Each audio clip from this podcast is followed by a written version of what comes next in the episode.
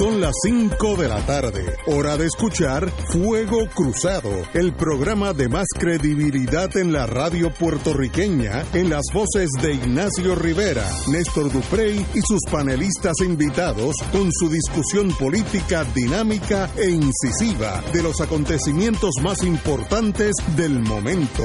Fuego Cruzado comienza ahora.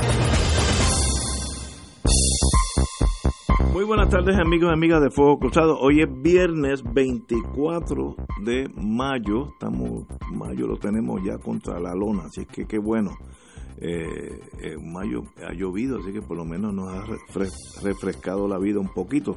Estamos en espera del doctor, el compañero y la compañera Wilma Reverón, eh, Néstor Duprey, pues están, los dos están por llegar. Estoy aquí con el Provo Marshall, que hoy llegamos los dos más temprano de lo usual, llegamos casi a, las 3, no sé por qué, yo me equivoqué, pensaba que eran las 4. Pero estamos aquí ya, tenemos el programa ya básico. Fue una sorpresa también eh, llegamos los dos despistados, no sé si es la radiación, algo está pasando. Pero vamos a las noticias. Voy a tirar noticias generales en lo que llegan los compañeros. La jueza Yeisa Marrero Martínez de San Juan encontró causa para arresto y le impuso una fianza de 40 mil dólares a una madre de un estudiante de la clase del 2019 de la Academia San Jorge por supuestamente apropiarse de los fondos de la clase graduanda. Esto ya se repite y se repite.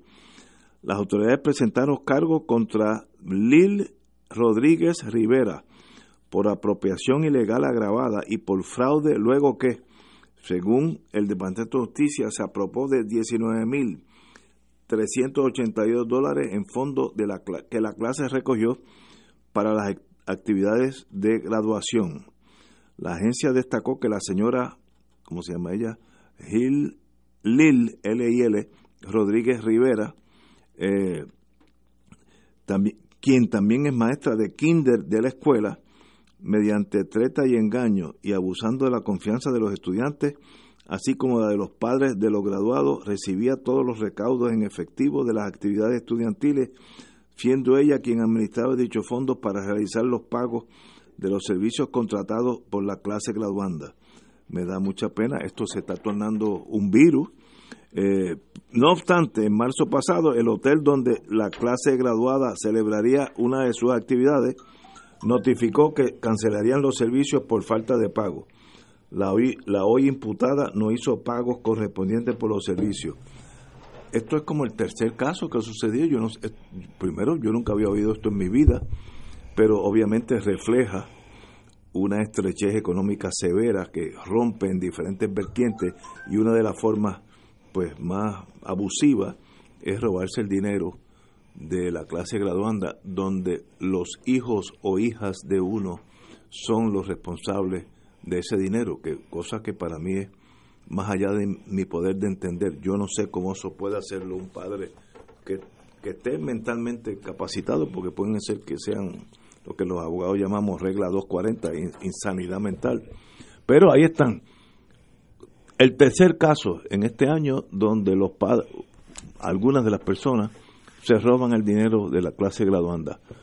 Inconcebible en mi mundo pequeñito, donde la lealtad, lo que dicen los sicilianos, el omerta, la lealtad absoluta es un requisito. Néstor, muy buenas tardes.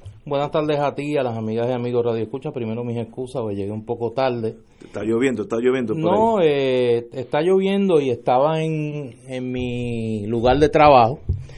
Eh, estamos en el fin del trimestre eh, y hoy era la actividad de reconocimiento a los miembros de la facultad que pues por su longevidad o por su retiro pues eh, ameritan ser reconocidos por sus pares así que vaya a ellas y a ellos la más calurosa felicitación como lo dice allí en, en, la actividad mira me entero de esa situación porque el hijo de una querida amiga eh, que me reservo el nombre porque es una persona conocida eh, está en esa clase y hoy era la vista eh, en el tribunal. Y fíjate que lo curioso de esto es que no estamos hablando de clases graduandas de escuelas ubicadas en sectores eh, notoriamente conocidos por una incidencia criminal muy alta. no, no, es así. Esta es una manifestación eh, en la cotidianidad privada del crimen de cuello blanco y la corrupción que, que como un cáncer se ha extendido en todo Puerto Rico. Y esto va a un, a un tema que yo sé que a alguna gente no le gusta hablarlo en el mundo político yo no concibo la actividad política sin valores. El, ciudadano que se inserta en el proceso político, en la gestión pública, tiene que ir con una coraza, con una brújula moral eh, que le permita servirle al país y ser ejemplo para el país. Y nosotros hace tiempo que perdimos eso. Eh, y esa conducta no es exclusiva del mundo político. Muchas veces yo he comentado aquí con Ignacio que para mí es uno de los fenómenos de conducta más inconcebibles como personas que se supone que por su preparación tengan una inteligencia un poco superior al común de los mortales, que son los médicos, incidan, incidan en una conducta delictiva tan previsiblemente eh, descubrible como es el fraude del Medicare. Y usted ve que mientras más arrestan, más siguen cometiendo ese fraude. Igual en otros renglones de la vida pública. Y es que yo creo que hace tiempo que el individualismo esa falta de visión sobre lo que debe ser el bien común, ese respeto a la dignidad de la persona, esa búsqueda de la solidaridad entre los seres humanos que habitamos en esta tierra, eso se ha perdido para mucha gente en Puerto Rico. Y hay una eh, coincidencia entre la poca o ninguna brújula moral de las personas que ocupan cargos públicos y cargos que antes eran, mire, usted hablaba del médico del pueblo, el policía del pueblo, el maestro. O sea, aquí habían unas profesiones que eran sinónimos de, de ejemplo moral y socialmente compartido. Y yo creo que eso lo tenemos que recuperar. Lo tenemos que recuperar. No es posible la transformación de Puerto Rico sin que recobremos nuestra brújula moral porque puede haber el gobierno más eficaz del mundo, pero si es un gobierno corrupto, mira, las dictaduras son muy eficaces, pero son corruptas y son lesivas a la dignidad del ser humano. Y yo creo que aquí uno de los graves problemas que tenemos como, como pueblo, como nación, es que hemos perdido ese norte. No digo que todo el mundo, antes que me empiecen a escribir, que no, yo no estoy hablando de todo el mundo, estoy hablando de los que ocupan el asiento del frente en la dirección política y social de este país. Pues yo sé que hay mucha gente buena, los buenos somos más. Lo que pasa es que los buenos somos bien, somos bien hábiles en dividirnos. Los buenos somos bien hábiles en dividirnos, en buscar razones para no coincidir. Pero los corruptos no. Los corruptos no tienen problema en hacer negocio con quien sea. No tienen problema en, en juntarse con quien sea. Ahí las alianzas son válidas. Si son para robar, son para defraudar. Y lo peor, la indiferencia que amplios sectores de nuestro pueblo practica frente al delito. Y no solo es delito coger un arma y vaciársela a un ser humano. Hay muchos delitos. Y nosotros hemos creado un clima, lamentablemente, en nuestra sociedad, de, de la cultura de el más listo.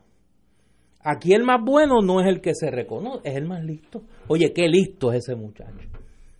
Y estamos buscando, mire, siempre el, el, corte de pastelillo en nuestra cotidianidad. ¿Cómo damos el corte pastelillo en la cotidianidad? Pues mire, así es muy difícil regenerar un país con la en la dimensión que requiere la situación, la, la crisis que vive Puerto Rico. Y este caso, que repito, no es en una escuela, en una comunidad con una alta incidencia criminal, es reflejo de una descomposición moral, de una pérdida de brújula moral en sectores de nuestro pueblo que ocupan las primeras filas en el asiento de nuestra sociedad. Yo me gustaría, yo tengo varios amigos que son psiquiatras. Eh, me gustaría un día sentarme con ellos en el Génesis, con unos vinitos y hablar de qué, qué fuerza un ser humano a hacer una cosa así. Yo comprendo, yo, yo brego en el mundo criminal. La, la, la voracidad, la avaricia. Pero yo, yo no tengo problema. Tener más. Pero yo no tengo problema que alguien venda los drones a 500 dólares eh, y si lo dejan los vende a mil. Eh, o entre un banco y defalque el banco por 3, 4 millones de pesos, o entra en una joyería de noche, rompa una pared, entre la joyería y se lleva el dinero. Pero estamos hablando de estas personas que tienen, en los tres casos que han sucedido este año, hijas graduandas, que es sangre de su sangre, y cómo usted le hace eso a su hija. Eso es más allá del delito. Destruyéndole la vida. No, no, yo no entiendo. De verdad no tengo la capacidad para entender eso. Y digo, si usted le vende los drones a 500 pesos, tal vez sea un delito, fraude, lo que sea. Pero es un delito donde no hay lealtades de sangre. ¿Cómo es posible que esa señora, la de Pepeto fue la primera y esta es la tercera, le hace eso a sus hijas que están allí graduándose? La voracidad por el dinero va por encima de su deber como mamá o como padre a, su hijo. Incomprensible para este servidor. Sencillamente no tengo la capacidad de entenderlo. Y me, yo tengo varios amigos que son psiquiatras. Como tropiece con uno, me, le voy a, recibir una, una, una lección de psiquiatría porque o sociología. Pinche de ¿dónde tú estás cuando te necesito? Esto es algo incomprensible, señor. pero, pero incomprensible. Aquí, pero hay que estar claro en una cosa. Aquí el robo no es producto de este este no es un este no es un delito pauperis. No. O sea, este no es un delito pauper. O sea, esta no es la gente que se está gente muriéndose de hambre. No, no, no, en la élite. Que tienen que robar para comer. No, no, no, no. es igual que el fraude del Medicare. Exacto. Es igual que esos casos que estoy hablando. Ayer nosotros estábamos hablando de un personaje para que le pongamos nombre y apellido, rostro a la descomposición moral nosotros estábamos hablando de un personaje, Jesús Méndez, que desde su puesto de secretario de Hacienda estaba confabulando con una institución bancaria de este país para tumbarle veintipico de millones de dólares al pueblo de Puerto Rico. Doscientos y pico. Doscientos y pico de millones de dólares. Y fue tan descarado que cuando sale del gobierno vuelve a trabajar a esa institución bancaria y ahora se le premia. Ahora se le premia la desfachatez, se le premia el intento de defraudar al pueblo de Puerto Rico con un contrato. O sea, es que nosotros premiamos los corruptos. O sea, no se puede pedir el cambio social en un país que premia a los corruptos, donde se reciclan los corruptos. Y eso es un problema. ¿Cómo usted le va a exigir a esos niños en esa escuela superior que exijan a los directivos de su clase graduanda que administren bien el dinero cuando el gobierno premia a los corruptos. Cuando quien se supone que haga cumplir la ley premia a los corruptos. No puede ser. El gobierno hace tiempo que perdió la autoridad moral. Y ese es el grave problema. No es posible la transformación del país si el gobierno no recupera la autoridad moral para poder decirle al ciudadano, sacrifícate porque yo me sacrifico, porque tu gobierno se sacrifica, tu gobierno sabe que tú sufres, tu gobierno sabe que no comes, sabes que no tienes plan médico y nosotros aquí no venimos a robar ni venimos a hacernos millonarios, venimos a servir. Y ese es el grave problema que tiene este país, que el gobierno perdió la autoridad moral para exigir sacrificio. Señores, tenemos aquí una pausa, una tragedia, lo que acabó, lo que acabamos de analizar, va más allá de un mero delito, es, algo que atenta contra la fibra moral de la familia. Tú le puedes hacer daño a tus hijos. Que estamos premiando pero, es una locura, es el suicidio de la sociedad. Pues terminaremos. del más Tribu, tribu salvaje. No, pero yo, mira, Vito Genovese no fue al cielo, pero Vito Genovese, capo de Tuticapia en los años 40 en Nueva York, hubiera sido incapaz de hacer algo contra su familia. Inconcebible. Ah, ¿Qué ha pasado aquí? Que eso ya se fue. Porque pues no hay brújula moral. No, no se fue, no hay brújula. Señores, vamos a una pausa. Fuego Cruzado está contigo en todo Puerto Rico.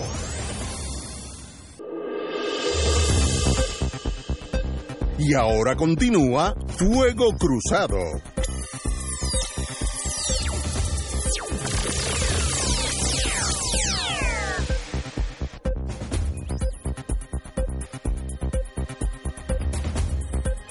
Amigos y amigas. Oye, háblame de un sitio donde me tienen valores también. ¿Será dónde? El Congreso de Estados Unidos. Ahí, mire, ahí hay una colección de No, no, allí- allí hay A Few. Good Men. Porque allí hay dinero de verdad. Ahí corre el dinero de verdad. Aquí son, como decía Gallizá, carteristas. Sí, Allí estos hay son. dinero de verdad. Esto Allí hay- es Petit Larceny. Sí, es- estos son. Bueno, Mira, hoy hay dos noticias. sí, yo tengo otra, pero vamos. No, y hay vamos. dos noticias que tienen que ver con Puerto Rico eh, y que tienen que ver con eh, los fondos de ayuda a Puerto Rico. Número uno, que un congresista De Texas. de Texas, ese tú lo tienes, Sí. zúmbate ese para después hablar de FEMA, de los que se supone que administren el dinero, que se lo estaban tumbando también. La asignación de 900 millones, que no es cáscara de coco, para Puerto Rico, aprobada en el Senado de Estados Unidos, está en remojo. Un congresista republicano en la Cámara de Texas se opuso al proyecto diseñado para asistir a los estados y territorios afectados por los terremotos, inundaciones y huracanes y fuegos forestales. El representante de Texas, Chip Roy, Roy es un apellido muy eh, ah, de Escocia en, en, en- Reino Unido. El representante de Texas, Chip Roy, presentó Así mismo bregó Chip. Sí, Chip o- presentó objeciones debido a que no proveía, no proveía dinero para seguridad en la frontera.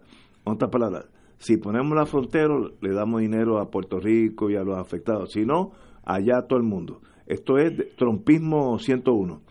El Senado había aprobado 85 a 8 el jueves en la noche, luego que el presidente Trump acordara apoyar la medida a pesar de que no contenía 4.5 billones para la frontera. Los fondos separados para Puerto Rico serían para ayudar en la recuperación del huracán María. El gobernador Rosselló, a- Rosselló anunció que la asistencia para la isla podría alcanzar 1.4 billones de dólares, 1.400 millones eh, junto con los 600 millones de asistencia nutricional de emergencia. La medida otorgaría tres- 304 millones adicionales del programa de desarrollo comunitario para atender desastres. Pero con la oposición de este muchacho Roy, atrasa la Del barato. Sí, Roy, el Chip Roy atrasa la aprobación en la Cámara de Representantes. El proyecto de ley no llegará a manos de Trump para su firma hasta que la Cámara lo lleve a votación. Los congresistas estarán en receso hasta el 28 de mayo, que es la semana que viene. Pero se tranca el domino. Fíjate que el Senado, que es el cuerpo más conservador, ya llegó a, ese acuerdo, que donde nosotros recibiríamos unos cuatro billones de dólares, 1.4 billones, es un montón de dinero, eh, y sencillamente por la cuestión del trompismo y, y el detener los mexicanos a la frontera, se pone en jaque todo esto. Es la política eh, del fa- fanatismo político. Allá hay tantos fanáticos y tantos locos como aquí. Es la misma cosa. Eh, compañero, don Néstor Dupré. Digo, allá hay fanáticos, allá hay racistas, allá hay buscones, eh, y parece que un coctelito de esas características es el que tiene la actitud política de este representante de Texas, que parece que más movido por, por eh, el tema político que por el componente racial que lo tiene también, eh, trancó, trancó el juego trancó el juego en términos de la ayuda eh, para Puerto Rico y no es hasta el verano, hasta junio, que se reanuda la sesión congresional, que se pueda intentar bajar esta medida a votación en, en ambos cuerpos. Medida importante para Puerto Rico. No, importantísima, importantísima.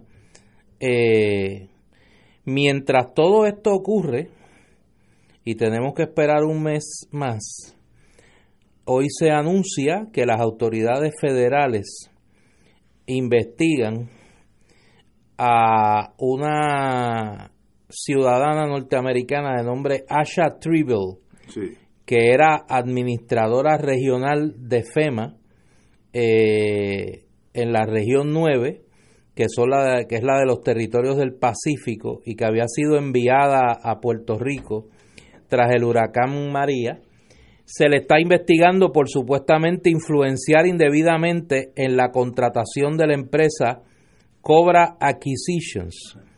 La investigación fue iniciada por el inspector general del Departamento de Seguridad Nacional Homeland Security reveló esta tarde el Wall Street Journal.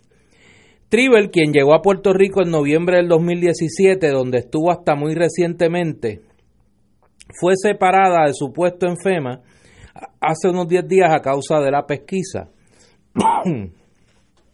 Perdón. La investigación se ha centrado en si Tribble favoreció impropiamente los intereses de Cobra, quien llegó a obtener dos contratos por más de 1.800 millones de dólares con la Autoridad de Energía Eléctrica para el restablecimiento del sistema eléctrico.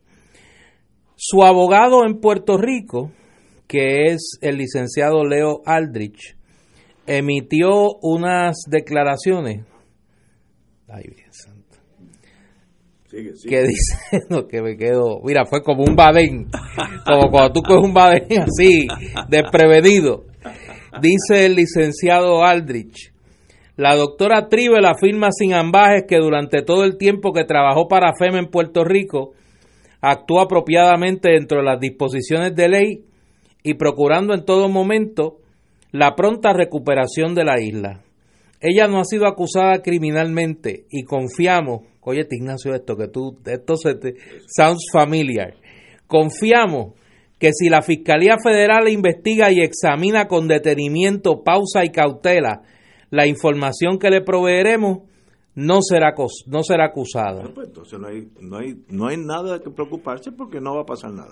El abogado advirtió y aquí viene el, golpe. Sí, sí, que los contratos fueron adjudicados por la Autoridad de Energía Eléctrica y no por FEMA. ¿Tú te acuerdas cuando el gobierno decía, esta es una nota al calce que yo añado, que el contrato de Whitefish no lo había firmado Energía Eléctrica, sí. que lo había firmado FEMA? Sí. Y FEMA decía que lo había firmado Energía Eléctrica. Ahora es lo mismo. Ahora es lo mismo. Recuerda José Delgado, buen periodista y por eso trae esta, esta nota, que esta doctora Tribble compareció el primero de febrero del 2018 a una sesión pública de la Junta de Control Fiscal sobre la Autoridad de Energía Eléctrica. Entonces, dice José Delgado, Tribble indicó que las empresas Cobra Acquisition y Whitefish hicieron un buen trabajo y mantuvo que durante la emergencia el alto nivel de burocracia de la Autoridad de Energía Eléctrica fue un obstáculo fundamental. No funciona. Cuando tienes ocho capas para poder aprobar algo, sostuvo Tribble. Eh, FEMA, sin embargo, decidió no hacer comentarios. Eh, su portavoz en Puerto Rico, Juan Rosado Reynés, dijo, y cito, FEMA no puede comentar sobre asuntos de su personal. Sin embargo, como de costumbre, la agencia cumple con todas las solicitudes e investigaciones dirigidas por la Oficina del Inspector General del Departamento de Seguridad Nacional de los Estados Unidos. Fíjense qué curioso que parecería ser que las autoridades del gobierno federal se mueven a probar con hechos, investigaciones, acusaciones. Ninguna tiene que, tiene que su origen en la Fiscalía Federal de Puerto Rico. Todas vienen o de inspectores generales de agencias del gobierno federal o del Departamento de Justicia Federal directamente. Pero todas tienden a probar que la expresión del presidente Trump de que allá ese gobierno está lleno de corruptos, pues parece que no es tan falso. Claro, se le olvida la otra parte de la dupleta, que es que parece que aquí había una combinación de corruptos en el gobierno federal y corruptos en el gobierno de Puerto Rico. de, verdad que se hace difícil examinar lo que nosotros hemos, pasado varias tormentas, ya están investigando aún dentro de FEMA, o es que el, el acantilado de dinero que cayó por, por ese acantilado era tanto que se llevó hasta los empleados federales. Pues lo veremos. Yo espero que Leo Aldrich, muy buen abogado de paso, tenga razón y esto quede en una investigación eh, porque si no, sencillamente, pues más deprimente para nosotros. ¿Leo tiró la bola para adelante? Muy bien, muy bien. Ese es su trabajo, así que excelente. Yo creo que hay que aprovechar, como me escribe un querido radio escucha, yo creo que tú debes de contribuir, como haces periódicamente, en vista de estos hechos que acabamos de... Sí, que acabamos de reseñar, como un servicio público al país. Eh, aconseja, por favor, eh, una persona que crea, que escuche esto, eh, ¿tú te acuerdas que los mensajes del sistema de radiodifusión de, emergencia? Que decían, si esto hubiese sido de emergencia real. Exacto. Cualquiera que escuche esto, que pudiera pensar que podría haberse eh, afectado o involucrado en una investigación de esta naturaleza. ¿Qué tú le aconsejas? Mi recomendación, mañana sábado, usted va a buscar el abogado que usted escoja. Se sienta con él sin prisa. Sábado. Sábado. Sí, que no, espere, que, no, espere que pase Memorial Day. El, el, lunes puede ser muy tarde. El sábado o domingo. Sí. Usted arranca, se reúne con su abogado eh, y le examina, le abra las puertas a la verdad. porque los Eso te iba a mencionar, el tema de la verdad. Sí, porque a veces los clientes, los clientes el, el problema primario que tiene un abogado criminalista es que el cliente le diga lo que pasó, porque hay una defensa emocional de que, mire, no, hombre, no, yo no estaba allí, no, no, esto no pasó. Muy bien, pero vamos a hablar, ¿por qué te acusaron a ti y no a, a mi mamá? ¿Qué, ¿Qué, ha pasado? ¿Por qué la, la, mamá de Néstor, que está lo más feliz allá en Cagua, nunca le han, le han llamado a un gran jurado? por algo te llamaron a ti, vamos a ver qué. Entonces es como sacar una muela, tienes que ir poco a poco, eh, hasta que se abren, la mayoría, otros no se abren y siguen por ahí hasta que tropiezan con la guillotina. Y eso es lo más básico. Segundo, si un agente del FBI o del ICE, los que sean, se acerca a usted, usted tiene un derecho absoluto a no decirle ni el nombre. Es un derecho que usted tiene. Primera enmienda de los Estados Unidos, no, la, de, la de no incriminarse. Eh, eh, quinta enmienda. Ok. Segundo, no tiene derecho a meterle una feca, estoy usando una palabra de, de callejón. Usted no tiene derecho a meterle una mentira a un agente del FBI porque eso es un delito aparte. ¿Por qué no deben mentirle a los agentes del FBI? Porque es un delito aparte y usted puede salir inocente del tumbe a FEMA y culpable de mentirle a un agente. ¿Cuán probable es que cuando un agente del FBI te yo, perdona la pregunta porque es que creo que debemos hacer ese servicio público. ¿Cuán probable es que cuando un agente del FBI te pregunta algo, ya sabe, ya él sepa? Las primeras preguntas que la gente hace, que puede tomar 15 minutos de interrogatorio, ya saben todas las contestaciones. Entonces están viendo por dónde tú vas. Entonces hay algunos, yo tengo, yo tuve hace como dos o tres años clientes que le metió como 80 paquetes al FBI y tuvimos que llegar a un acuerdo porque si no se iba, iba a estar preso el resto de su vida, no por el delito. Iba a tener varias reencarnaciones en la cárcel. Es una cosa, pues, que él, tenía un abogado de agresivo, me dijo, que le había contestado que, que eso, que dijera que no, a todo. Y eso, mire señores, no conteste, yo me niego a declarar, a contestar esa pregunta. ¿Por qué? Porque temo que me voy a incriminar. Y ahí paró el interrogatorio y se acabó. No mienta al FBI o ICE o al Secret Service o lo que sea, porque es un delito aparte. Y eso pasa a cada rato. Tenemos que ir a una pausa, amigos. Fuego Cruzado está contigo en todo Puerto Rico.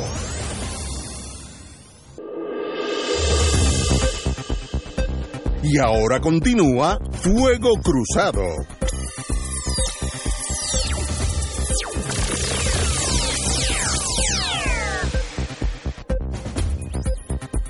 Estamos esperando a la compañera Wilma Reverón que ya dice que está en el horizonte, vamos a ponerlo así.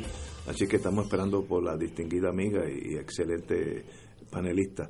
Eh, compañero, ¿usted tiene algo? Oye, tengo unas expresiones aquí que solo las voy a comentar porque es viernes. Y yo creo que los viernes uno debe de estar más liviano, ¿no? El gobernador de Puerto Rico eh, lamentó hoy que la Junta de Supervisión Fiscal haya rechazado su presupuesto enmendado. Esa no es la noticia. lo que yo quiero comentar son las expresiones del gobernador. Tíralo, tíralo. Era de esperarse. Es lamentable que lo hagan de manera tan burda sin tan, sin tan siquiera evaluarlo. Pero estaremos dando la batalla. Muy bien. Cierro la cita. ¿Cómo se da ¿Qué batalla? él va a dar? ¿Cómo se da la batalla? Por eso, ¿cómo él va a dar la batalla?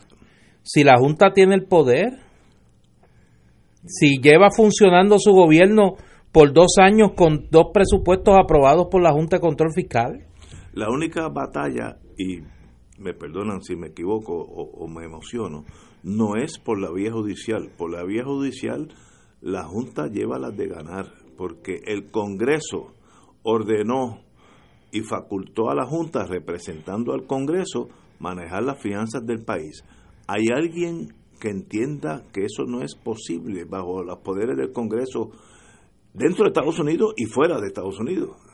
Eh, alguien que diga, no, no, el Congreso no puede hacer eso, pues por la vía judicial no es.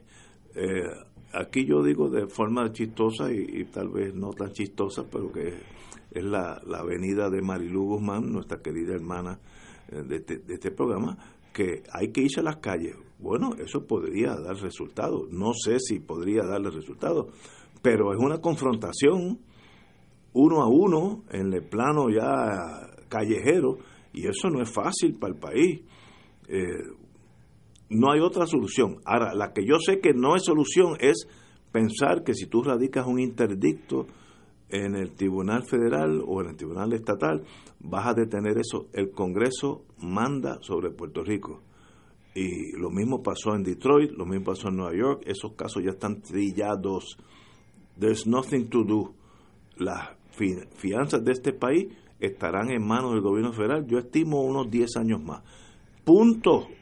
Y el gobernador, pues, va, va a ser gobernador dentro de, esa, dentro de esa camisa de fuerza que le impide muchas de sus actuaciones como gobernador y va a ser mucho más difícil ser gobernador de Puerto Rico en estos años que en los años anteriores. Así que, como dicen los médicos, it is what it is. bueno, a menos que tú que es el planteamiento que yo comencé a, esbozar ayer, a menos que tú, no aquí, allá, donde está el poder. El poder sobre Puerto Rico lo tiene el Congreso de los Estados Unidos desde 1898. Y las acciones que ha tenido sobre Puerto Rico las ha tenido ejerciendo ese poder que se le reconoció desde el Tratado de París para acá. Así que, ¿con quién hay que negociar? donde hay que llevar el planteamiento es al Congreso. ¿Cuál es el planteamiento? Miren, nosotros tenemos un problema, ustedes tienen un problema y nosotros también. Y tenemos que sentarnos a la mesa a tratar de encontrar una salida que sea mutuamente beneficiosa para ustedes Estados Unidos y para nosotros Puerto Rico, reconociendo unas realidades. Para empezar, que nosotros somos una colonia. Nosotros somos un territorio no incorporado, eso está, de ahí es que hay que partir. Número dos, que nosotros tenemos un grave problema estructural de endeudamiento público y que hay que atenderlo. Que el Congreso diseñó un mecanismo en el 2016, que es la ley promesa, que yo creo que hay que reconocer ya que no ha funcionado. O sea, el mecanismo de la Junta de Control Fiscal como un instrumento para recuperar parte de la deuda que Puerto Rico tiene con unos acreedores privados no ha funcionado. Los acuerdos, los llamados acuerdos para el pago de la deuda son, son de imposible cumplimiento por el gobierno de Puerto Rico. O sea, con esos acuerdos jamás van a cobrar. Jamás van a cobrar. Y así hay que decírselo. Y a partir de ahí, sentarnos a negociar bajo, bajo, unas premisas claras. Hay que auditar la deuda. Hay que, hay que discutir qué deuda de esa debe pagar el pueblo de Puerto Rico y cuál no. Ya la propia Junta de Control Fiscal ha reconocido que hay una deuda ilegítima, que hay una parte de esa deuda que es ilegítima. Que se, que se investigue y se audite y se señale los culpables. Y partiendo de ahí, de la deuda que el, el gobierno de Puerto Rico reconoce, negociar cómo se va a pagar. Reconociendo que el, el gobierno de Puerto Rico no tiene los instrumentos para poder generar el crecimiento económico, la actividad económica que permita que haya un crecimiento económico que, que, a su vez libere parte de ese presupuesto del gobierno de Puerto Rico que se destina al pago de la deuda, se tenga ingreso nuevo, que uno pueda garantizar un por ciento de ese ingreso nuevo para el pago de la deuda. Pero ese diálogo no se ha dado uno puede traer a la mesa otros instrumentos que no están presentes en la conversación. Aquí ha habido varias personas que han planteado que la Junta de la Reserva del Estado de Nueva York pueda hasta cierto punto financiar, refinanciar la deuda del gobierno de Puerto Rico. Esa es una posibilidad que no, que, que no se ha discutido a profundidad. Y claro está, hay que establecer algún tipo de fondo de administración mutua del gobierno federal y del gobierno de Puerto Rico para pagar la deuda. Lo que no puede ser el gobierno de Puerto Rico es rehén de siete personas, como es ahora, de la Junta de Control Fiscal, porque el objetivo de pagar no se cumple y el objetivo de darle una vida digna al pueblo de Puerto Rico tampoco. Y eso es una suma cero. Es una suma cero. Ni ellos cobran ni nosotros podemos vivir. ¿Qué solución tiene? Bueno, esa, esa, yo creo que la única opción, además de la confrontación, que yo no la endoso, eh, física en las calles, es esa, esa negociación, negociación entre Puerto Rico y el gobierno de Estados Unidos en Washington, sentándose, vamos a hablar qué soluciones posibles tienen esta, esta ecuación económica de bancarrota plus, estamos bien endeudado, imposible pagarlo. Vamos a ver qué podemos hacer.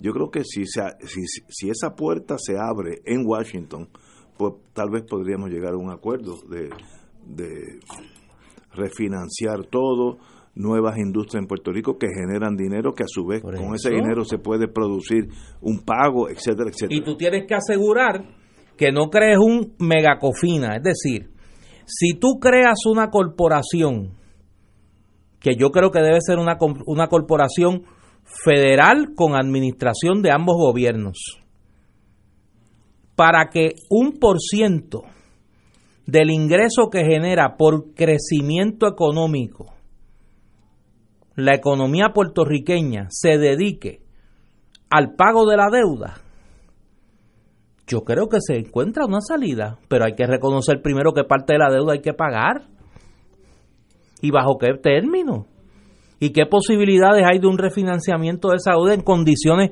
mutuamente satisfactorias, creando alguna instancia que yo entiendo debe ser una corporación pública federal con administración de ambos países, del gobierno de Puerto Rico y del gobierno federal, que se encargue de administrar un por ciento del producto del crecimiento económico de Puerto Rico una vez se le den los instrumentos para poderlo generar, para pagar la deuda que el gobierno de Puerto Rico reconozca que tiene y que debe pagar.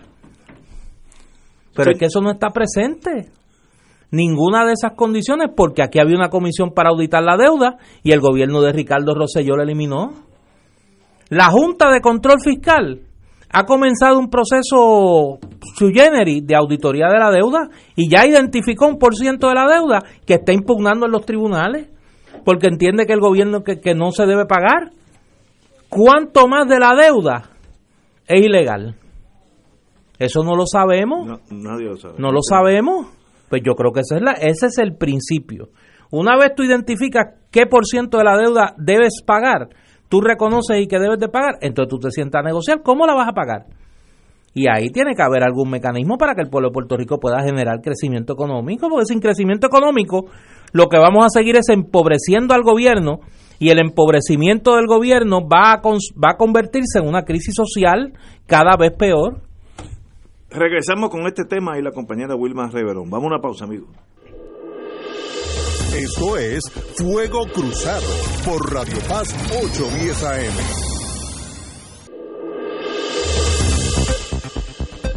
Y ahora continúa Fuego Cruzado.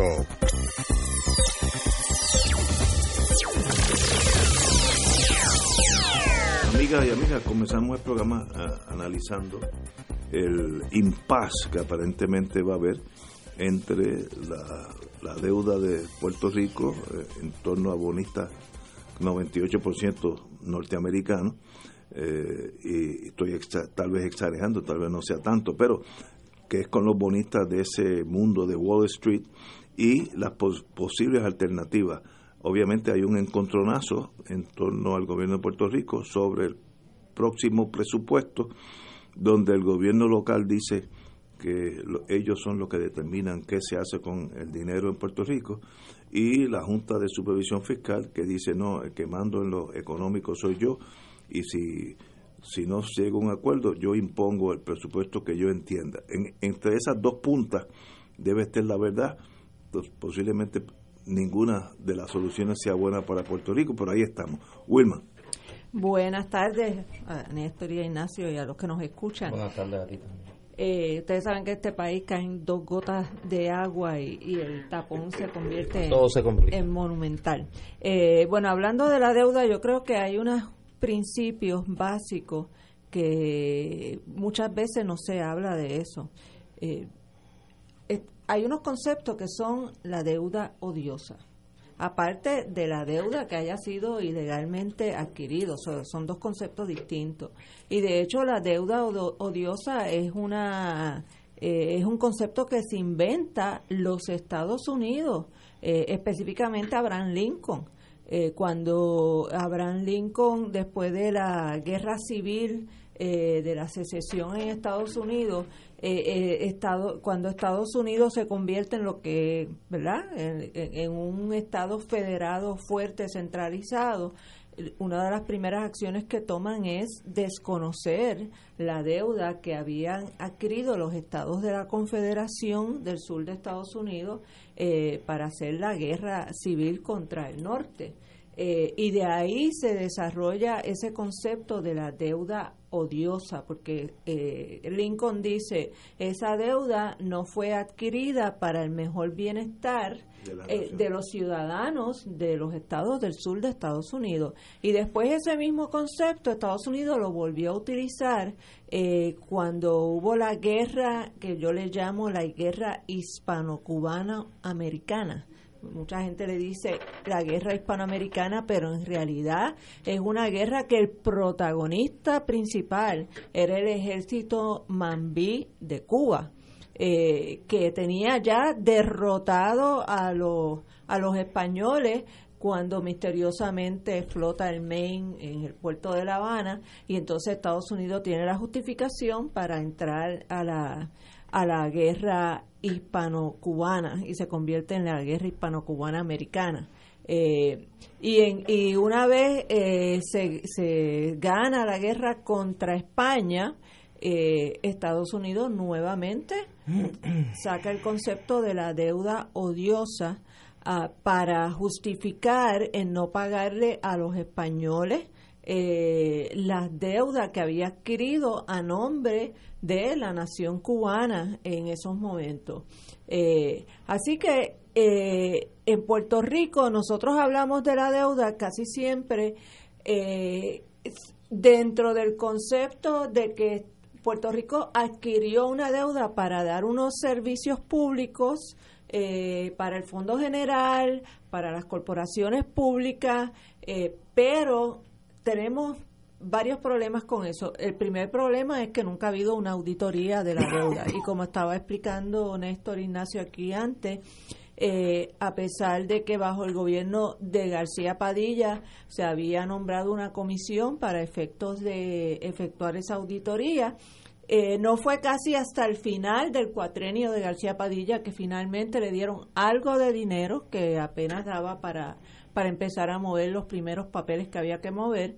Y de las primeras acciones que hace la nueva administración de, de Rosselló es quitarle los fondos y desmantelar esa comisión para la auditoría de la deuda. O sea que al día de hoy el pueblo de Puerto Rico desconoce el origen de la deuda, eh, en términos de para qué se usó cada dólar que se adquirió como deuda y cómo se utilizó y si se utilizó efectivamente para lo que se cogió prestado, ¿verdad? Porque ese es otro problema, eh, que muchos de los fondos lo coges para comprar barriles, digamos, ¿verdad? Anaranjado a, a a 50 dólares y terminas pagándolos a 500 dólares, eh, pues ese tipo de, de, actuación del gobierno debe estar repetida a través de esos, los primeros 73 mil millones del Fondo General y el restante que está en las corporaciones públicas.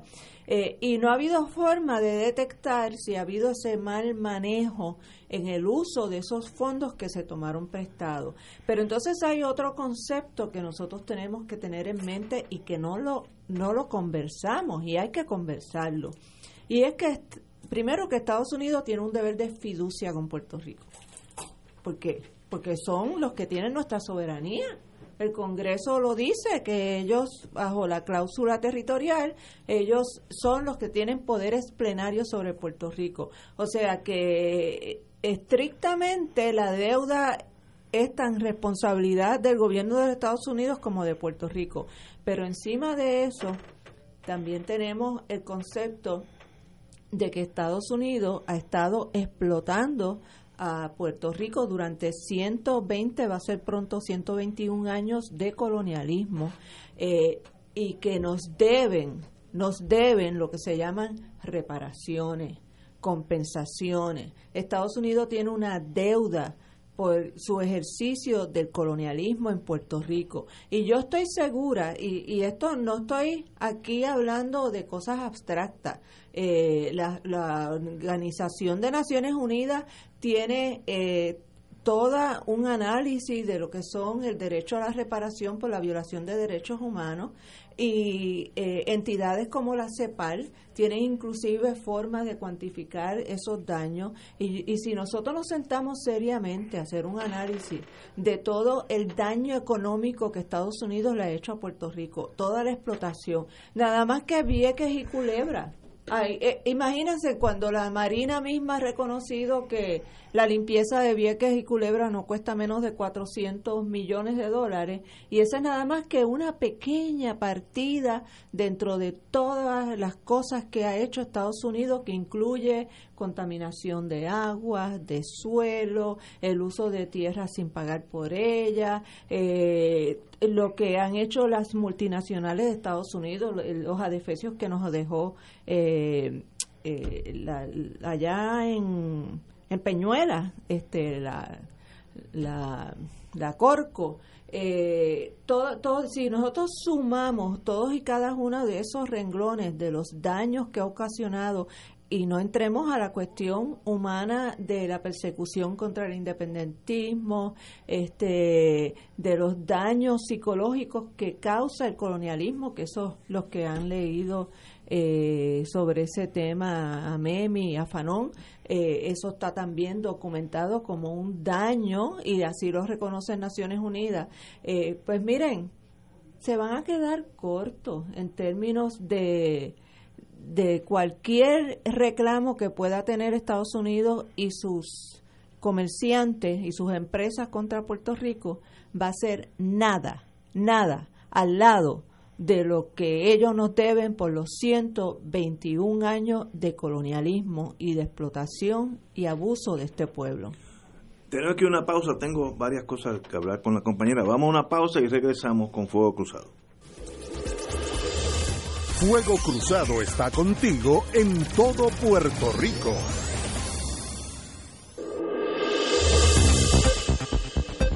Y ahora continúa Fuego Cruzado.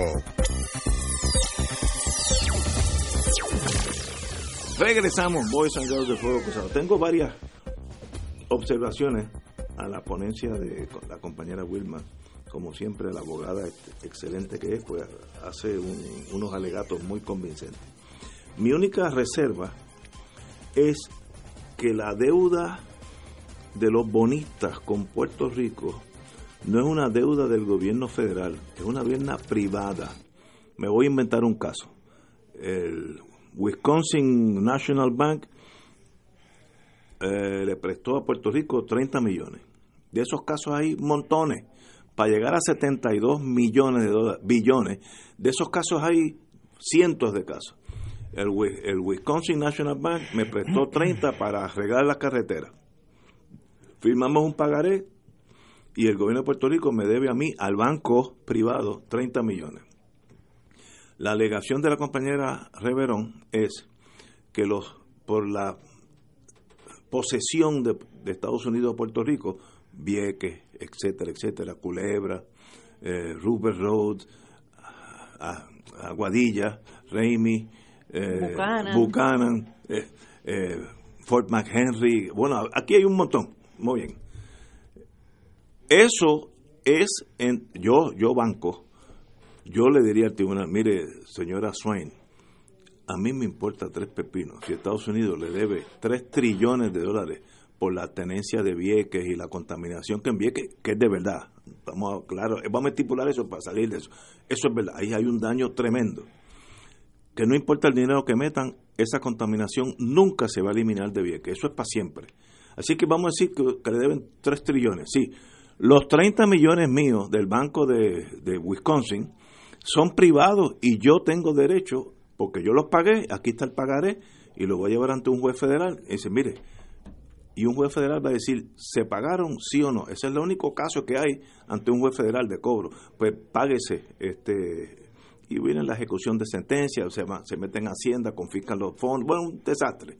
Es que, eso lo está paralizando el, el, Promesa y sus muchachos. Así que no veo correlación entre la deuda privada de los bonistas y la deuda posible de los Estados Unidos por su posesión de la isla y los desmanes que ha, habido en el sentido eh, ecológico, que eso es verdad. Bueno, tiraron eh, en, el yunque, probaron el, el, gas ese que, que, mata las matas. El agente naranja. El agente naranja, que en Puerto Rico hay mucha gente que estuvo en Vietnam afectada por eso.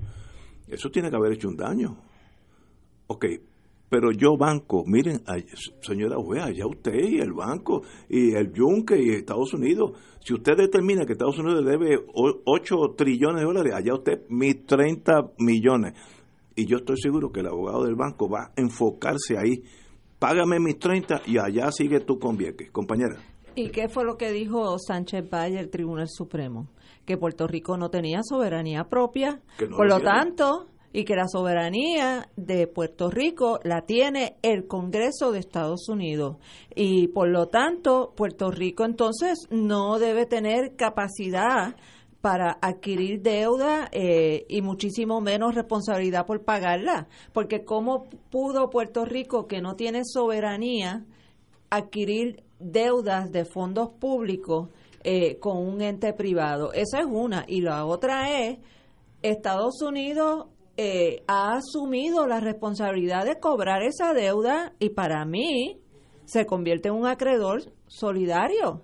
Eh, por la deuda, eh, porque están haciendo de agencia de cobro para los bonistas. Ellos no están separando la personalidad del gobierno de Estados Unidos, al contrario, es que ese es el problema con el capitalismo. El problema con el capitalismo es eh, que la deuda del pueblo, eh, esa es solidaria, pero entonces cuando la, la, la deuda es de, de, un, de una entidad como pasó en la crisis financiera, eh, ¿Qué fue lo que pasó con Lehman Brothers y todas esas grandes multinacionales financieras?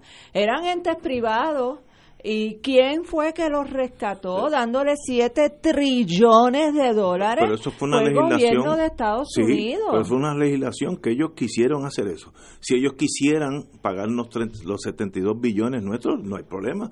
Pero es una legislación específica para socorrer al Banco de América que le metieron billones de dólares, 600 billones, una cosa. Eh, no, American International, perdón, una compañía de seguro, como 600 billones, una cosa espectacular. Ya lo pagaron, de paso, casi todos han pagado. Esa deuda se convirtió eh, eh, en una actuación socialista. Vamos a socializar la deuda de, de los grandes financieros. Vía una, eh. vía una legislación específica, Estados Unidos, yo no puedo permitir que estos bancos y estas compañías de seguro fracasen. Eh, por tanto, yo lo apago. Yo lo apresto. Y lo apagaron y salieron del. del y lo pagaron con qué? Con dinero, del pueblo de, Estados Unidos. Pero con a, dinero del base, pueblo de Estados a base que le iban a reponer ese dinero. Casi todas las compañías esas, creo que faltaba una. Eh, ya, ya lo han pagado para atrás porque la economía volvió a subir. El, la deuda de nosotros para, para tragedia nuestra, porque yo, yo estoy aquí en este barco, es nuestra. Puerto Rico se gastó ese dinero y pensar que Estados Unidos es el deudor es soñar. Eso no va a pasar. Miren, venden a Vieques y se la dan a los holandeses para pagar la deuda. Y poder tienen. Ah, si lo usan o no, yo, espero que no lo usen, pero, pero por ahí la defensa de la de, que, Estados Unidos es codeudor, yo no le veo chance jurídico, pero como los abogados que vamos a corte nos economiza, nos equivocamos de vez en cuando. Yo admito que puedo estar equivocado, pero lo veo, si fuera apostador, lo veo por ahí. Yo creo que el problema, y no hablo de ustedes dos, ustedes argumentan sus puntos y pues yo creo que ambos tienen fundamentos para poderlos defender ante un tribunal, si el caso llegara. El problema es que yo creo que este es un asunto más político que otra cosa. Y yo creo que el error, y el error original, me parece que fue de la administración García Padilla. Digo, el error original fue el endeudamiento. El error original fue en 1890. Sí, pero más para acá, Wilma, más para acá, más para acá, más para acá, más para acá. Porque entonces nos vamos, que yo te podría decir que el error original es la nulidad del Tratado de París, porque España pactó con Estados Unidos sin contar con el gobierno autonómico y entonces nos vamos por ahí, es el cuento de nunca acabar y las pensiones se siguen reduciendo y el gobierno de Puerto Rico no va a tener dinero para operar y el empobrecimiento general del país va a ser la orden del día. Y viene una crisis de salud. Claro, mientras eso ocurre, yo creo que tiene que haber una conversación política que involucre al gobierno de Estados Unidos y al gobierno de Puerto Rico.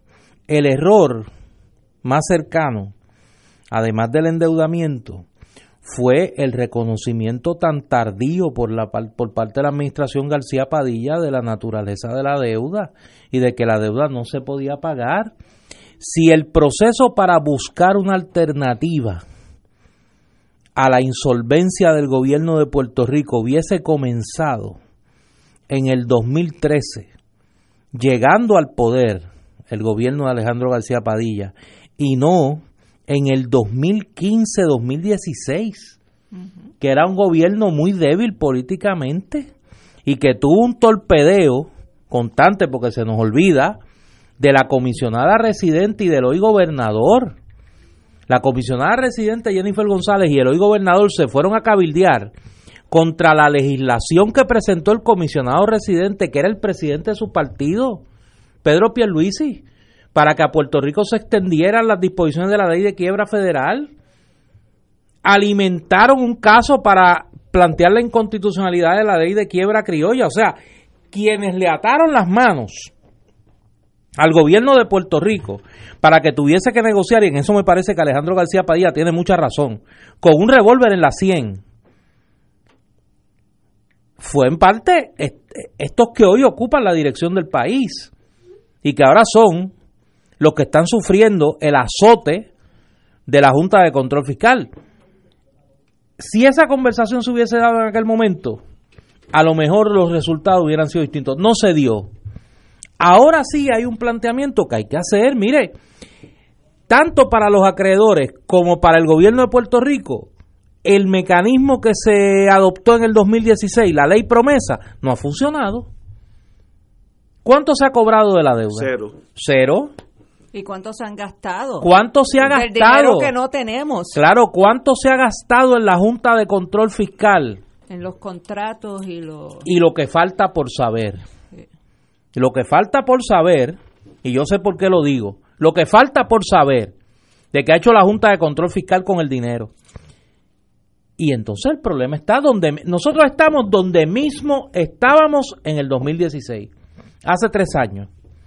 Claro, con un gobierno más empobrecido, que ha gastado mucho más en todo lo que tiene que ver con la Junta de Control Fiscal, y con una incapacidad para poder recuperar a corto plazo el daño social que el empobrecimiento ha generado. Pues mire, en algún momento hay que cortar por lo sano y decir, vamos a buscar una manera más racional de resolver este asunto. Ah, pero hay que reconocer el problema político. Porque al final es político. Mira, ese argumento a mucha gente le podrá sonar descabellado, pero la consecuencia práctica de la decisión de Sánchez Valle sobre el tema de la deuda es que al final el Congreso de Estados Unidos también es acreedor, porque es el tutor del menor de edad. Puerto Rico es un menor de edad. Es deudor. El gobierno, el gobierno de Puerto Rico es un menor de edad que incurrió en una deuda y va a tener que responder el tutor, que es el gobierno federal. Para que la gente lo entienda en un lenguaje sencillo. Ah, que a alguna gente le puede sonar descabello y dice, pero ¿cómo va a ser? Si el congresista de Alabama no tuvo nada que ver con las 10 líneas de crédito que aprobó el Banco Gubernamental de Fomento bajo Luis Fortuño. Ah, la consecuencia de las decisiones de los tribunales. Lo que pasa es que Puerto Rico no puede ser colonia para una cosa y soberano para otra. O es colonia o es soberano. Y las decisiones de los tribunales y las actuaciones del Congreso y de la rama ejecutiva federal, reconociendo la condición colonial territorial de Puerto Rico, tiene consecuencias. Puede ser una consecuencia que el, el gobierno de Puerto Rico es un menor de edad, porque es un territorio dependiente de la autoridad de otro, que es el Congreso de los Estados Unidos. Por eso es que yo planteo que hay que traer a la mesa al Congreso de Estados Unidos. No con la ley promesa y los cabilderos este, haciéndole fundraiser a Rob Bishop. Hay que traer al gobierno permanente a los sectores que toman decisiones de verdad en los Estados Unidos para buscar una salida a esto, porque vamos a estar de aquí a 10 años discutiendo lo mismo, bajo un escenario peor, una segunda quiebra del gobierno de Puerto Rico. Y yo estoy seguro que por ahora Puerto Rico, el, aun cuando hoy vivimos con menos. Recordemos que no hemos pagado un centavo de deuda ni de los intereses de la deuda. Así que eso y hace... ellos no han cobrado. Por eso ellos no han cobrado. ¿Quiénes son los acreedores? No, nadie, nadie. Todo esto se ha paralizado. Eso le da al gobierno estatal ahora mismo un poquito más de juego, porque si yo dejo pagar la hipoteca, no pago el carro, si voy al cine entro gratis, pues yo voy a tener más dinero en el bolsillo. Pero es falso es que no estoy satisfaciendo las deudas y nosotros no creo que podamos, yo no creo que ese sistema eh, eh, capitalista permita que Puerto, siga, Puerto Rico siga por ahí para abajo 10, 15 años sin pagar la deuda. Eso no va a pasar. Pasan una ley en el Congreso porque esos bonistas manejan a los Estados Unidos. Eh, y, y, nadie, el que piense que Puerto Rico, nosotros siempre pensamos que el americano lo soluciona todo ese es el epítome de ser colonizado, que Estados Unidos a la larga va a pagar la deuda, estamos soñando. Eso no va a pasar. Pero, no eso es una, pero eso es una cosa, Ignacio. Eso es llevar el argumento al extremo. y lo hago en el No, yo sé, yo sé, pero en el medio de eso hay una realidad. Al gobierno, a los acreedores de Puerto Rico y al gobierno federal no le conviene el empobrecimiento generalizado de Puerto Rico. Porque perdemos todo. Porque para empezar, las megatiendas no van a tener clientes que le puedan comprar porque la clase media en Puerto Rico va a desaparecer. La clase media en Puerto Rico va a desaparecer. Y cada vez va a haber menos gente con poder adquisitivo para poder mantener el volumen de negocio de las megatiendas norteamericanas en Puerto Rico. Ese es un ejemplo. Segundo, la banca, que ya es banca extranjera, en Puerto Rico va a tener un serio problema de morosidad de sus clientes, no solo sus clientes individuales, sus clientes corporativos. ¿Por qué? Por el empobrecimiento generalizado de la sociedad puertorriqueña. Y te puedo seguir enumerando sectores económicos norteamericanos que se van a afectar directamente por el empobrecimiento del país. a esos intereses le tiene que, le tiene que importar detener esta caída debería ser así, o sea, la lógica, la lógica, diría que a los bonistas no les conviene que el pueblo de Puerto Rico se siga empobreciendo. Pero parece que hay una dinámica dentro del capitalismo, eh, lo que llaman el capitalismo salvaje, que en última instancia lo que le interesa es lo suyo adelante y no quieren mirar a largo plazo la consecuencia de sus actuaciones en defensa de sus intereses. Entonces tenemos un Congreso que ustedes lo estaban mencionando eh, antes de que yo llegara. Tenemos un Congreso con una corrupción rampante tenemos un Congreso que está en el bolsillo de esos mismos intereses de Wall Street y de los hedge funds, que en última instancia esos congresistas eh, le pones por un lado el problema eh, de la crisis humanitaria que se desarrolla en Puerto Rico y le pones el otro, del otro lado los intereses de los megacapitalistas financieros, ¿Y con quiénes que ellos se van a ir siempre? con los intereses de los megacapitalistas financieros. Y entonces, pues, no, no está, no se están tomando decisiones con esa lógica que tú muy bien explicaste de cómo eh, yo hedge fund que quiero cobrar 93 centavos de, la, de los bonos que, que compré a, a, a 25 dólares eh, ¿Cómo yo voy a conseguir esos 93 centavos si se les reducen las pensiones a los pensionados que son ese, esa tercera parte de la población de Puerto Rico es una eh, tiene un peso en la economía muy grande porque aquí los abuelos hoy en día están eh, no solamente cubriendo sus propios gastos eh, aquí los abuelos hoy en día son el apoyo y el subsidio a sus hijos y a sus nietos en muchas ocasiones. Eh, y entonces yo creo que tal vez hay un poco de desconocimiento de esa realidad social de Puerto Rico, como que nadie les ha explicado bien a ellos eso. Y yo no te estoy hablando del capital, o sea, yo creo que hay que entender la naturaleza eh, múltiple del capital. Aquí hay un capital eh, usurero, que es el beneficiado de, la deuda de Puerto Rico. Pero aquí hay otro capital financiero y hay otro capital que representa el sector comercial norteamericano, para el cual Puerto Rico es un mercado importante. Que son los Walmart. Eh, yo no los quería mencionar por nombre porque no le quiero dar el anuncio. Pero a esas megatiendas que tienen poder político, no le conviene el empobrecimiento de Puerto Rico, pero nadie le ha explicado, me parece a mí con efectividad, las consecuencias, no para los puertorriqueños solamente, para un sector importante del capital norteamericano, del empobrecimiento general de Puerto Rico. Y ahí ese sector hay que traerlo a la mesa. Y por eso yo planteo que al gobierno federal, no como quizás eh, codeudor, pero como una parte interesada en que esto se resuelva, definitivamente, definitivamente, tiene que estar en la mesa, porque el gobierno federal tiene la capacidad, tiene la capacidad de hacer entrar en razón a unos sectores del capital, del capital eh, especulativo eh, buitre de la situación de Puerto Rico. Llegar a un acuerdo, llegar a un acuerdo mutuamente satisfactorio. Pero fíjate que, que todas las medidas eh, de austeridad que toman y la reforma laboral, que lo que hay, que son de empobrecimiento de la población. En, eso, en eso estamos de acuerdo. Señores, tenemos que ir a una pausa, amigos. Vamos a una pausa. Regresamos con Fuego Cruzado. Fuego Cruzado está contigo en todo Puerto Rico.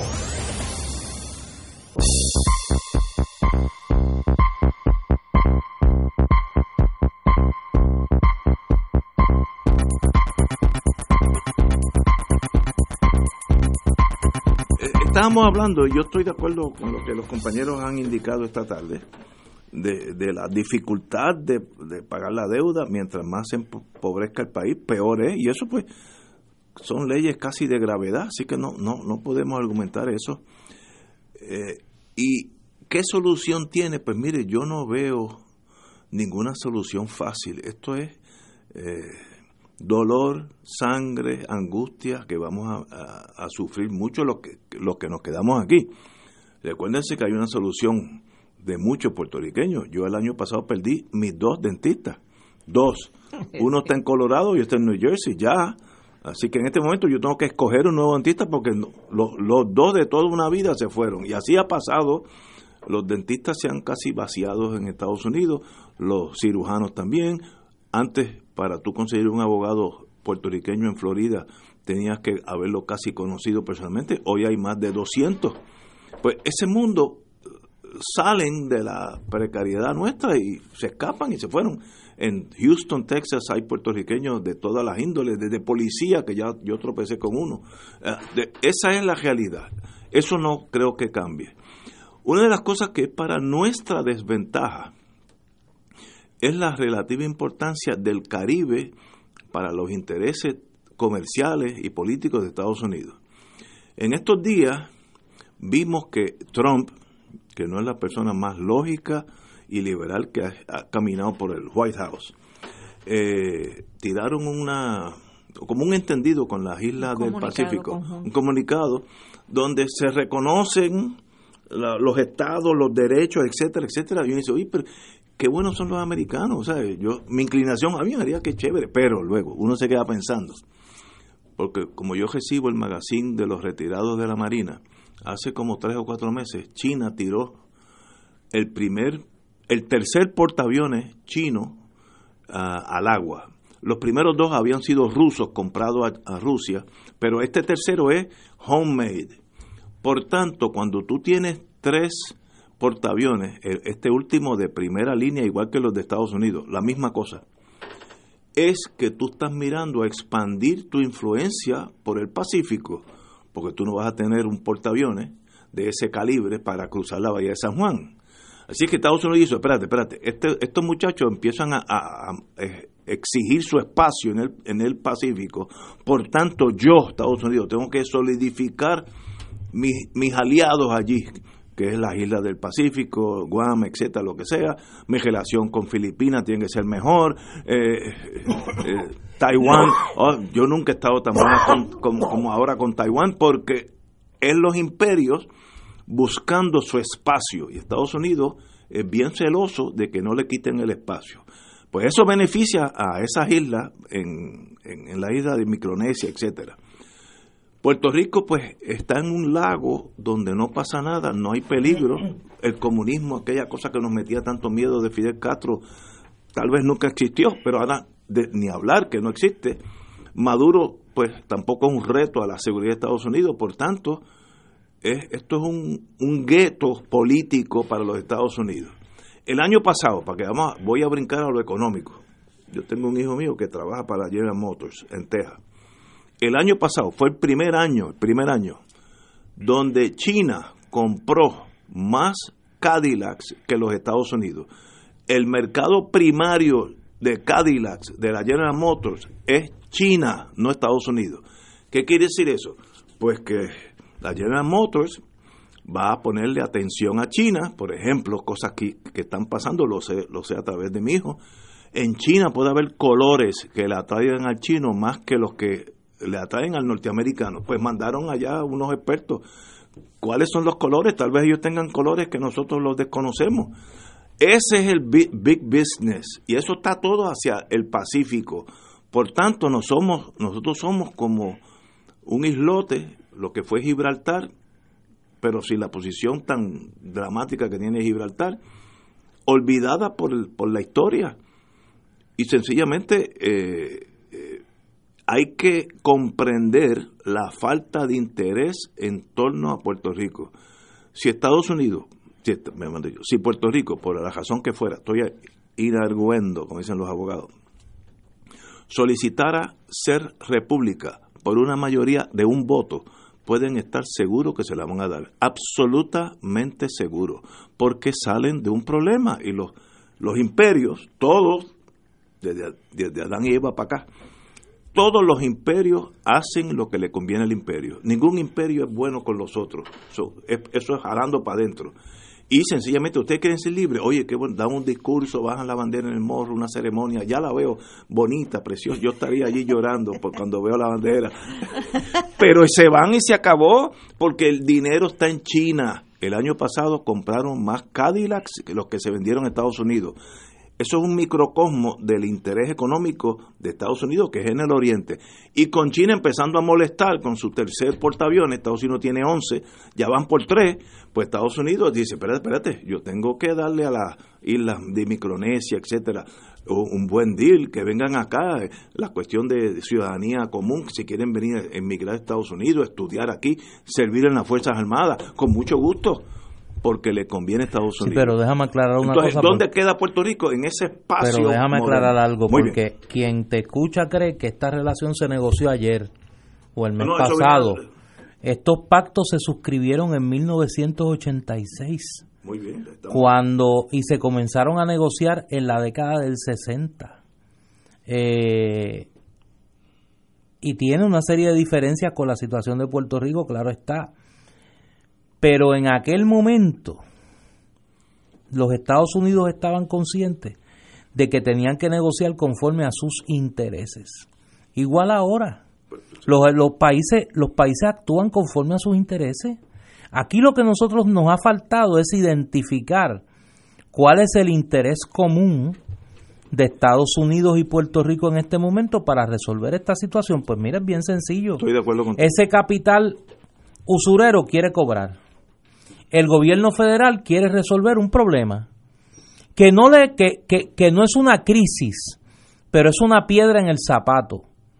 Donald Trump, yo estoy seguro que no quisiera tener que bregar periódicamente con el problema que le crea en el Congreso de Estados Unidos por la influencia del voto puertorriqueño en estados donde hay eh, representación demócrata, el tema de Puerto Rico.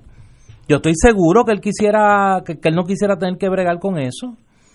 Pues mire, es una piedra en el zapato, es algo que molesta, que no te impide caminar, pero que molesta. Y nosotros tenemos que desde esa óptica encontrar una salida a una, situación que quien único se ha beneficiado es Natalie Yaresco, la Junta de Control Fiscal y los que tienen contratos con la Junta. Aquí no se ha beneficiado más nadie, ni los acreedores, ni el gobierno de Puerto Rico. El gobierno de Puerto Rico no puede acceder a los mercados. Ha tenido que reducir dramáticamente su presupuesto, desmantelando servicios esenciales para el país. Los acreedores no han podido cobrar. Ah, pero Carrión está recibiendo su dinerito. Caco García y José Ramón González se han protegido de cualquier acción por, su, por sus decisiones pasadas en el Banco Gubernamental de Fomento. Y Natalia Yaresco está cobrando un buen sueldo y los bufetes que han sido contratados oh, aquí y en Estados Unidos están cobrando. Y una litigación que parece no tener fin. Y no se resuelve el problema. Es un juego de suma cero. en, este momento, en este momento, yo no veo solución. Yo lo que planteo es que tiene que haber una nueva conversación para buscar otro mecanismo. Promesa no es. Y me recordaba un amigo, un abogado a tiempo salvo una vida, que hay un caso, como ustedes los abogados les gusta citar, déjame buscar aquí, que se llama Lintiaco versus Camacho, 549 US 483 del 2007, que es un caso sobre Guam. Y en esa decisión del Tribunal Supremo de Estados Unidos dice que si Guam no podía pagar su deuda, como es un territorio, el deudor es el Congreso. Eso fue correcto. Por eso, en este caso es igual. Claro. En este caso es igual.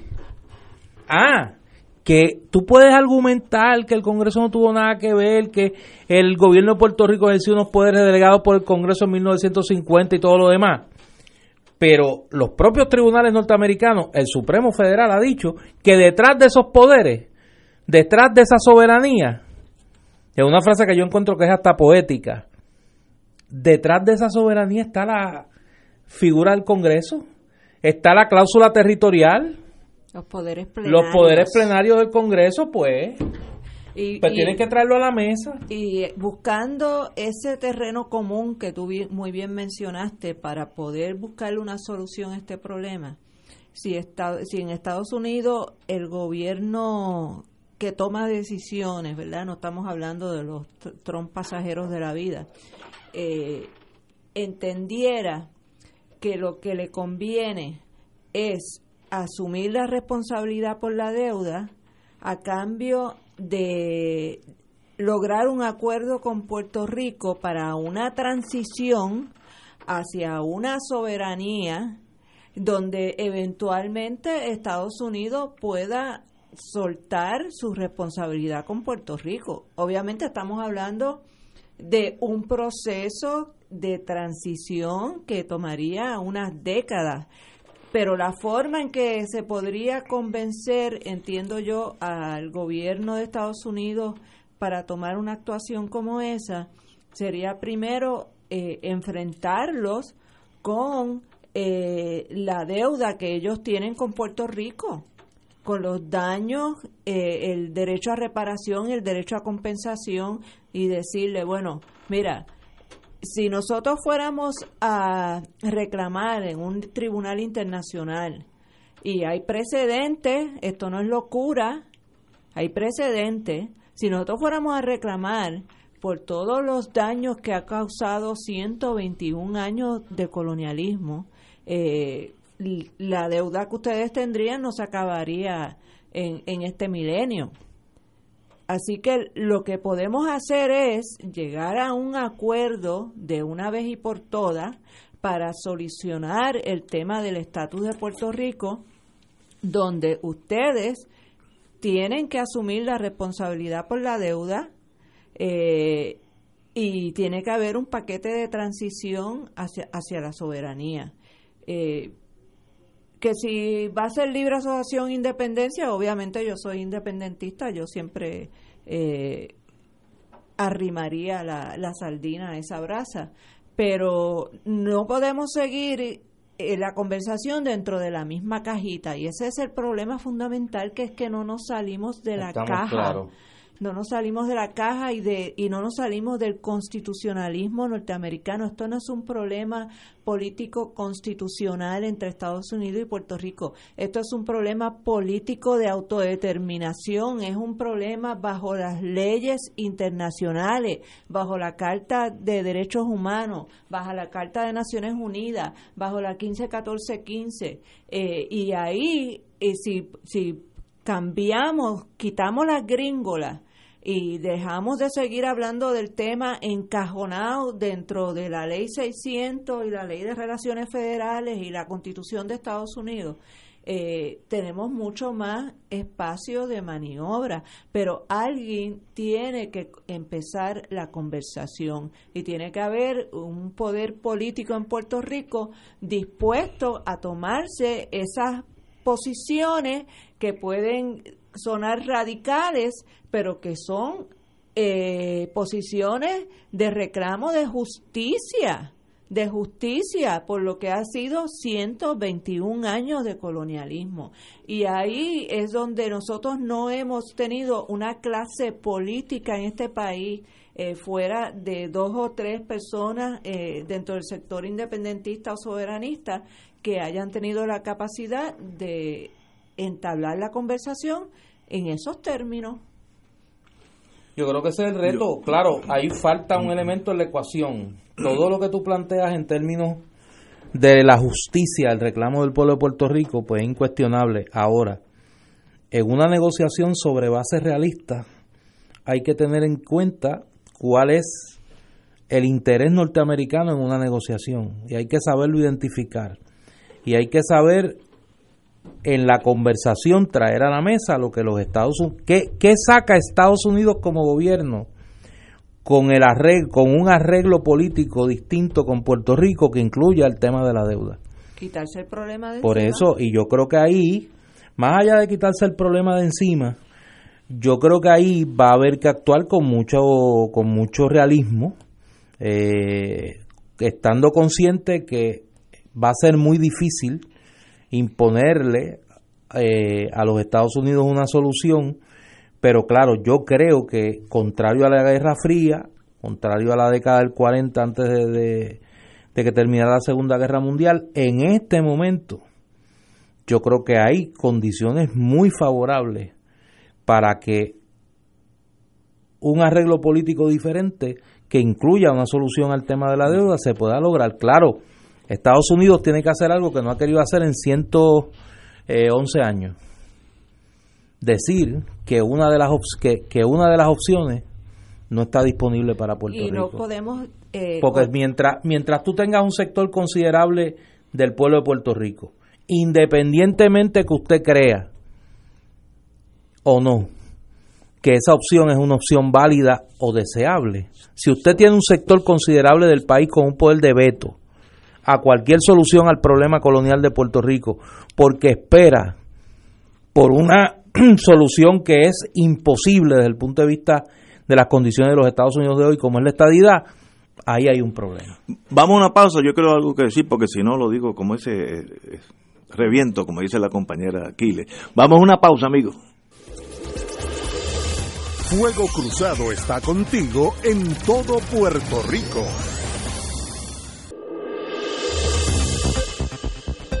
Y ahora continúa Fuego Cruzado.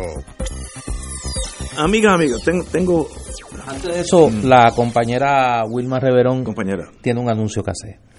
Ah, este próximo domingo 26 de mayo de 3 a 8 de la tarde estaremos reunidos en el Colegio de Abogados y Abogadas de Puerto Rico conmemorando el 15 aniversario del Movimiento Independentista Nacional Ostosiano que va a estar dedicado a los 60 años de la nueva lucha desde el MPI al MIN. Eh, tenemos como invitados muy especiales este año a eh, Ismael Guadalupe, que representa una de las luchas victoriosas de la nueva lucha, que es la lucha de Vieques por sacar a la Marina. Tenemos a la compañera Sonia Cepeda, eh, actual secretaria de organización del MIN, que representa a esa nueva generación de jóvenes luchadores afrodescendientes que tenemos en Puerto Rico, que están aportando muchísimo con su brillantez y su activismo eh, a la lucha por la independencia y también tendremos desde Estados Unidos viene eh, James Early James Early es un afroamericano que fue presidente del Puerto Rico Solidarity Committee de Washington D.C. Eh, fue era del grupo de Ronald Dellums de los que ayudó a promover lo que se llamaba el proyecto DELUMS, que era un proyecto para la transferencia de poderes a Puerto Rico y, terminar el colonialismo. Y además es uno de los eh, creadores, de los fundadores de Trans-African Forum eh, y es un activista por los derechos humanos en Estados Unidos y por la cultura. Fue también subdirector en el Smithsonian Institute de todo lo que tiene que ver con con folclore y, cultura. Así que es una cena baile, la taquilla son 25 dólares. Este domingo. Este domingo de 3 a 8 en el Colegio de Abogados y Abogadas de Puerto Rico. Excelente grupo.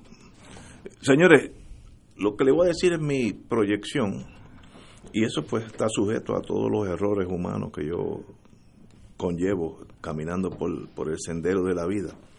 Yo veo a Puerto Rico en 10 años, inevitablemente no con soberanía, como ustedes hablan, no, la veo como república al pleno. Y esa orden no va a salir de aquí. Aquí vamos a seguir divididos en tres tribus. Eh, Estados Unidos un día va a llegar a la conclusión que yo creo que ya hay algo, esas señales ya se ven, que no le interesa a Puerto Rico, la vieja fría se acabó, eh, la cuestión económica se acabó y pues es un problema. Excess baggage, como dicen ellos. Por tanto, en 10 años, me puedo equivocar, pero en 10 años, un día vamos a decir, bueno, un gobierno liberal, no va a venir con gobiernos conservadores que quieren retener todo. Gobierno liberal va a decir, es tiempo que ustedes caminen por la vida, tienen mi endoso, tienen mi cariño, mi ayuda, etcétera. Ahora, desde el viernes que viene, bajamos la bandera, como lo han hecho muchos imperios a través del mundo. Inglaterra la hizo en el Caribe, en la isla de Grenada, nunca pidió independencia y un día bajaron la bandera y son independientes. Y lo que era British Honduras, que hoy es Belice, nunca pidieron independencia y son hoy república. Yo veo eso en Puerto Rico casi inevitablemente la verdad. No soy el único que tiene esa teoría. Yo sé que hay muchos en mi partido que piensan que yo soy un hereje, que debo tener algún tipo de enfermedad contagiosa eh, por decir esto. Hay otro compañero que está en la radio, no voy a decir su nombre, que ha dicho exactamente lo mismo. Estados Unidos nos está llevando a la libertad absoluta. Los únicos requisitos que yo conociendo los imperios como son, que el gobierno que tome la rienda de Puerto Rico, ya república, va a ser no, no que sea proamericano, pero por lo menos no va a ser antiamericano. Eso la, la agencia secreta se van a encargar de que los que lleguen a la presidencia, pues por lo menos sean cordiales, como Santo Domingo, Jamaica, o sea, no, no, no es que sean eh, esbirros de Estados Unidos, pero que sea aliado, aliado y capitalista. Y así vaya aliado y capitalista. Y así en 10 años aquellos que son jóvenes miran, mirarán para atrás y se vea que el señor se equivocó o mira, la pegó porque lo veo venir. Los imperios siempre se mueven a lo que le conviene a los imperios. Estados ¿A Unidos. Sus intereses? A sus intereses, desde, desde Adán y Eva, como dije. Y hay un otro elemento que no debemos eh, dejar fuera de esta ecuación, que es el, el elemento de América Latina. Estados Unidos eh, tiene una posición muy frágil de estar promoviendo entre comillas, procesos, gobiernos democráticos como lo que dicen que quieren ellos poner en Venezuela, eh, mientras, a, mientras a la misma vez tiene una un pueblo latinoamericano y caribeño en situación colonial eh, y para todos los efectos bajo una dictadura de siete procónsules. Eh, y en la medida en que Estados Unidos vuelva a, a vuelto a mirar hacia América Latina, que, que habían dejado como un poco eh, quieta, un poco tranquila, eh, se dan todas las revoluciones de izquierda que se dieron en América Latina en las últimas décadas, eh, con la revolución bolivariana de Hugo Chávez Fría y con otros gobiernos que no son de izquierda a izquierda como tal, pero que eh, eran gobiernos que no necesariamente iban a prestarse a seguir las órdenes de Estados Unidos, como fue el kirchnerismo en, en Argentina. Este, pues en, la medida en que Estados Unidos de momento dijo, espérate, espérate, esto se me está yendo de las manos aquí, aquí hay demasiado de mucho izquierdoso montándose en gobiernos en, en América Latina, eh, y entonces han vuelto otra vez, desafortunadamente para, para los latinoamericanos, esa mirada intervencionista eh, hacia América Latina. Y, y tiene eh, el Puerto Rico les resulta, como decía Néstor, una piedra en el zapato eh, para esos fines.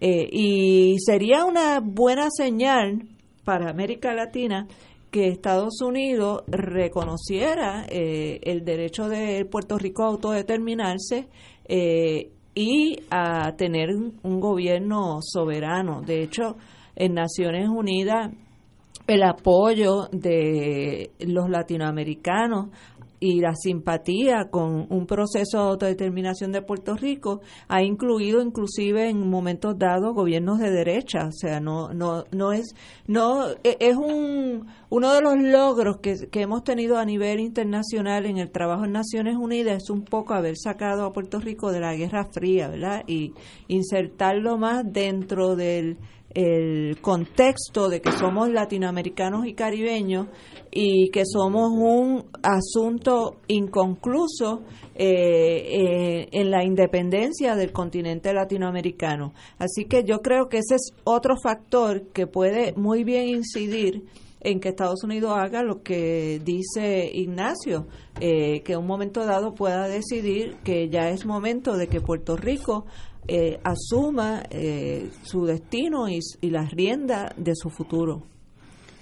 Yo creo que por ahí van los, por ahí van los tiros. Lo veo inevitable. Puerto Rico será una república absolutamente soberana, totalmente con un caveat tiene que ser proamericano en el sentido y capitalista y que no sea enemigo de y votar en Naciones Unidas como hacen en las Islas Marshall y las Micronesias y pues, que, tú ves que las votaciones son 190 menos 3, y, los 3 Israel, son Israel. Bueno, Estados pero, Unidos pero, y una de las islas. pero yo te tengo una pero al principio debe ser así yo, luego yo te tengo yo se, te, han ido, se han ido independizando yo te tengo yo te tengo una noticia. Yo creo que esos primeros años van a ser así y hay que ver un ejemplo, yo siempre le yo siempre doy un ejemplo a mis amigos independentistas En 1902 Cuba aceptó una independencia mediatizada. mediatizada. La enmienda Y 57 años después, eh, mediante el triunfo de una revolución armada, comenzó a construir un proceso político que lo llevó tres años más tarde a tres años más tarde a definirse como un Estado socialista, aliado del principal antagonista de los Estados Unidos, en menos de un siglo, que un siglo en historia es poco tiempo. Pues mire, a veces hay que comenzar, eh, no, no, no, no se va a obtener todo lo que uno quiere en el momento. Yo, yo soy de la opinión que el día que los Estados Unidos se convenzan que un Puerto Rico independiente puede ser un aliado en el Caribe, con un gobierno democrático estable, una economía de mercado y sin posibilidad a corto plazo de convertirse en un eh, problema mayor que siendo una colonia, va a tomar la decisión.